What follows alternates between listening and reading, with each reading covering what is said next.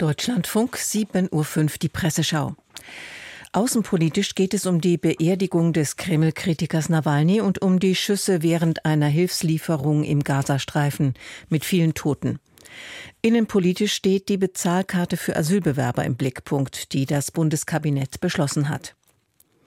Zum ersten Thema meint die Ludwigsburger Kreiszeitung, Russlands Präsident Putin habe seinen schärfsten Kritiker vernichtet und seine Rache verfolge Nawalny bis in den Tod. Nicht einmal in der Trauer sind die Menschen frei, die dem letzten namhaften Oppositionellen nahestanden und die sich ihm verbunden fühlen.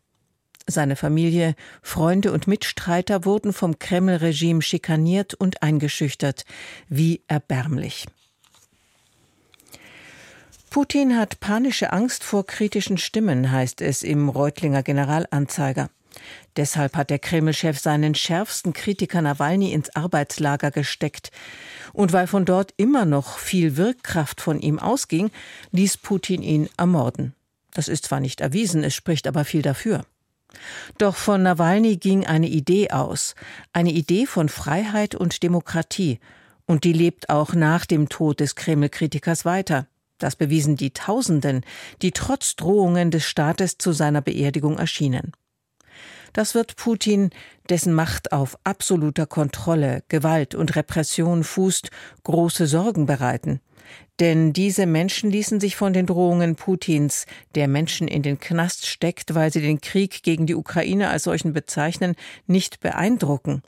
Ein starkes Zeichen und Ausdruck größter Zivilcourage findet der Reutlinger Generalanzeiger. Ähnlich sieht es der Südkurier aus Konstanz.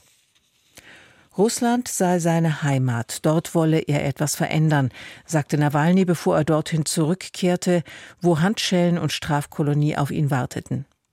Jetzt, anderthalb Jahre danach, zeigt bei seiner Beisetzung das freiheitliche und demokratisch gesinnte Russland mutig Flagge. Nawalny konnte in seiner Heimat aktiv nichts verändern.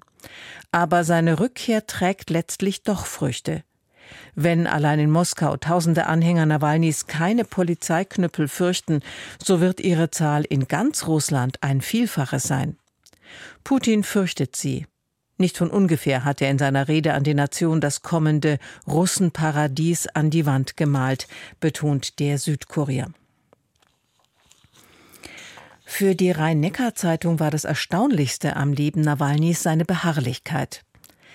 Dass er nach der nur knapp überstandenen Vergiftung zurückkehrte in seine Heimat, wohl wissend, dass er noch am Flughafen verhaftet werden würde und die Haft womöglich nicht überleben würde. Ein Leben für eine Idee. Nawalny besaß, abseits einer ideologischen Verklärung, den Mut, Putin herauszufordern. Alles Weitere liegt in den Händen der Menschen in Russland. Werden sie aufbegehren? Geben sie sich mit Putins Vision eines Wohlstandslandes zufrieden? Dieser Ausgang ist völlig offen, ist in der Rhein-Neckar-Zeitung aus Heidelberg zu lesen. Neues Thema. Die Frankfurter Allgemeine Zeitung schreibt zu dem Vorfall im Gazastreifen mit vielen Toten während einer Anlieferung von Hilfsgütern. Es ist Vorsicht geboten mit schnellen Urteilen über das, was im Gazastreifen derzeit passiert. Die Dynamik in Kriegsgebieten, wo schwer bewaffnete Soldaten Zivilisten gegenüberstehen, von denen sie nicht wissen, ob Terroristen darunter sind oder nicht, ist von außen kaum nachzuvollziehen.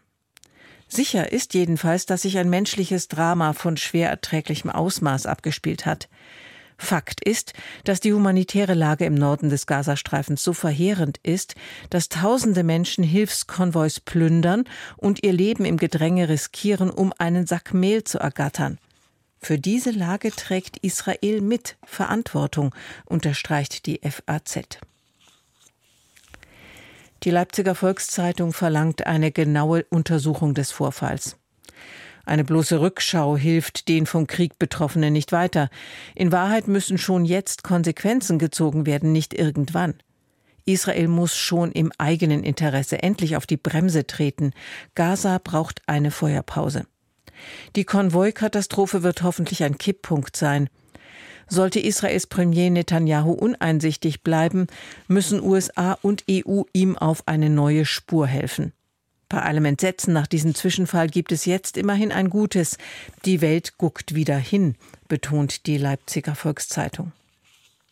Dieser Meinung schließt sich die Lausitzer Rundschau aus Cottbus an.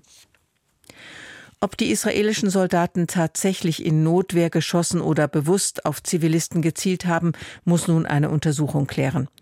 Am besten eine, die von einer unabhängigen Stelle geleitet wird. Allerdings, das muss man festhalten, gibt es in diesem Konflikt kaum noch unabhängige Stellen. Nicht einmal die Vereinten Nationen verhalten sich hier neutral. Für die schon weit gediehenen Verhandlungen um eine humanitäre Waffenruhe bedeutet der Vorfall einen Rückschlag. Und er wirft nicht zuletzt die Frage auf, wie während einer Feuerpause solche Hilfslieferungen geschützt werden sollen, damit sie bei der hungernden Zivilbevölkerung landen und nicht bei Hamas-Terroristen, hebt die Lausitzer Rundschau hervor. Aus Sicht der Tageszeitung Taz steht unabhängig vom genauen Ablauf des Vorfalls fest, dass es überhaupt zu einem Massenansturm verzweifelter Menschen auf einen Hilfskonvoi kam, zeigt, wie ernst die Warnungen sämtlicher großer Hilfswerke zu nehmen sind. Seit Wochen warnen sie vor dem Hungertod der Menschen. Seit Wochen klagen sie, dass es kaum noch unmöglich ist, kaum noch möglich ist, Hilfe zu leisten, und zwar wegen genau dieser unkontrollierbaren Menschenmengen. Chaos bei der Essensverteilung, Überfällen auf Hilfskonvois und Plünderungen. All das ist nicht neu. Das Welternährungsprogramm musste seine Hilfe für Nordgaza daher komplett einstellen. Es war nur eine Frage der Zeit, bis etwas schiefläuft. Soweit die Taz. Die Badische Zeitung stellt die Frage nach der Verhältnismäßigkeit von Netanyahus Vorgehen im Gazastreifen, die noch häufiger gestellt und mit Nein beantwortet werden muss als bisher.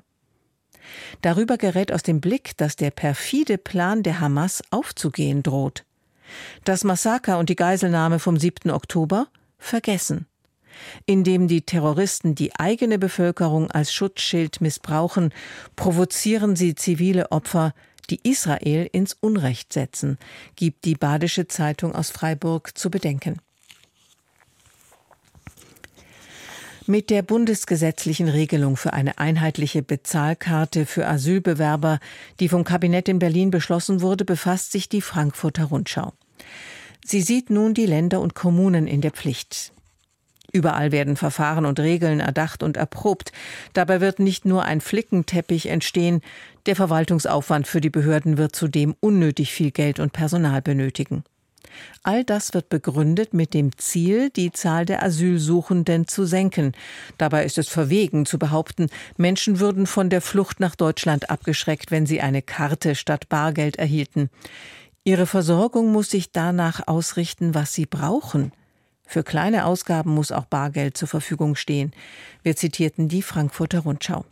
Die Süddeutsche Zeitung ist anderer Meinung mag es auch keine gesicherten Daten geben, wer wie viel Geld in die Heimat schickt. Es kommt aber vor und es ist nicht der Zweck von Sozialleistungen.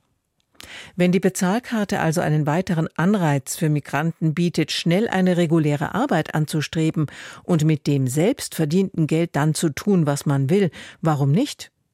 Nur sollte der Staat dann auch so ehrgeizig sein, Voraussetzungen dafür zu schaffen. Nach wie vor gibt es zu wenig Deutschkurse. Nach wie vor ist die Anerkennung ausländischer Abschlüsse schwierig. Hält die Süddeutsche Zeitung zum Abschluss der Presseschau fest. Die Redaktion hatte Sonja Helmke, Sprecherin war Agnes Pollner.